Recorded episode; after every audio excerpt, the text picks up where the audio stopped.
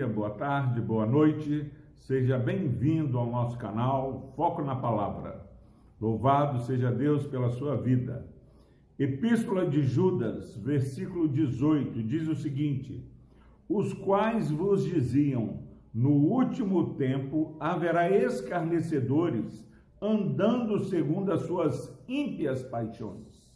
Meus irmãos, nós fomos ensinados na palavra do Senhor que nos últimos dias é, haveria escarnecedores andando segundo as suas ímpias paixões.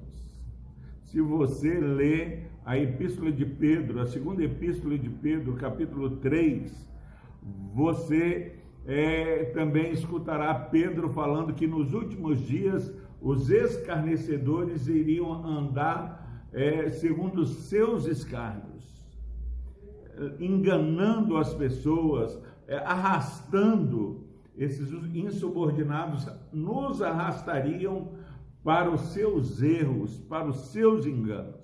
Por isso que Judas fala: olha, eu fui movido pelo Espírito a escrever para vocês, igreja, para vocês batalharem para vocês lutarem pela fé que foi entregue uma vez por toda aos santos. Porque nos últimos dias vocês perceberão pessoas escarnecendo da, da verdade do Senhor, do ensino da palavra do Senhor, andando segundo as suas ímpias paixões. Quem são esses escarnecedores?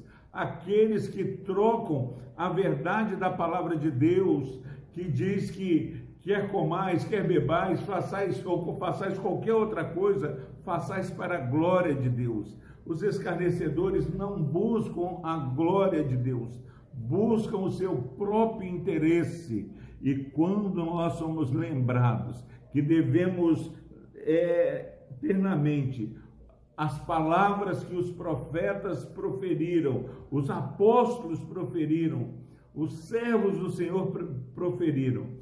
Essa lembrança vai nos fazer ter discernimento do certo e errado, porque dentro da igreja de Cristo há pessoas que estão deturpando a palavra de Deus. Como eu sei que as pessoas estão deturpando a palavra de Deus? Porque elas andam segundo as suas ímpias paixões.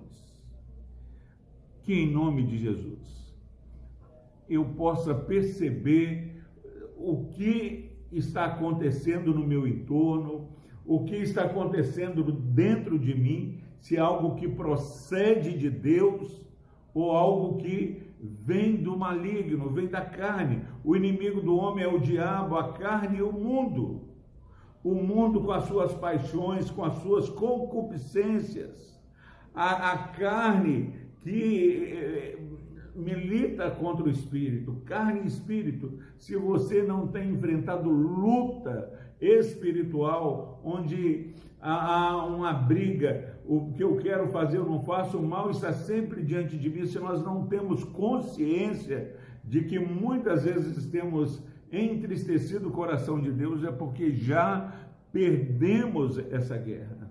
Porque o crente tem sensibilidade e percebe que sempre poderia fazer melhor. Não trazendo é, uma, uma paz, uma, uma luta que não é vencida pela graça, mas tem que trazer um desconforto onde eu cada momento, a cada momento eu quero verdadeiramente fazer melhor. Que em nome de Jesus, povo de Deus, que estejamos atentos com as pessoas que não levam a palavra de Deus a sério. Quantos, na hora de tomar decisões, é, é, é, arrumar um namorado, arrumar um esposo, arrumar um trabalho, não perguntam qual é a vontade de Deus nessa questão. A palavra de Deus nos ensina tudo sobre tudo. Nós precisamos ser aconselhados pelo Senhor, que o Espírito Santo de Deus dê a você, meu irmão e minha irmã, um discernimento para nesse dia você é, notar aqueles que não estão levando a sério e fazer diferente. Certa vez eu não sabia em quem votar. Chegando ao local da votação, é, ainda não sabia e alguém me abordou, alguém que eu conhecia, e falou assim: Não, Epaminondas, você precisa votar no candidato tal. Eu falei assim: beleza, obrigado. Fui lá, votei, e quando eu voltei, voltei rindo. Aí a minha esposa me perguntou: E aí, eh, o que você está rindo? Não, eu não sabia em quem votar. E como é que você decidiu? Não, Fulano é, me aconselhou votar no candidato tal. E você votou? Você não, votei no contrário. Porque eu tinha discernimento que o, o, o, o ensinamento, a opinião daquela pessoa não passava pela glória de Deus, mas somente é, relacionamento pessoal. O relacionamento pessoal precisa estar abaixo daquilo que glorifica a Deus. Que Deus te dê discernimento, que não sejamos enganados e ao longo do texto é, o, é, Judas vai nos ensinando o que não fazer, o que fazer. Que Deus o abençoe. Vamos orar.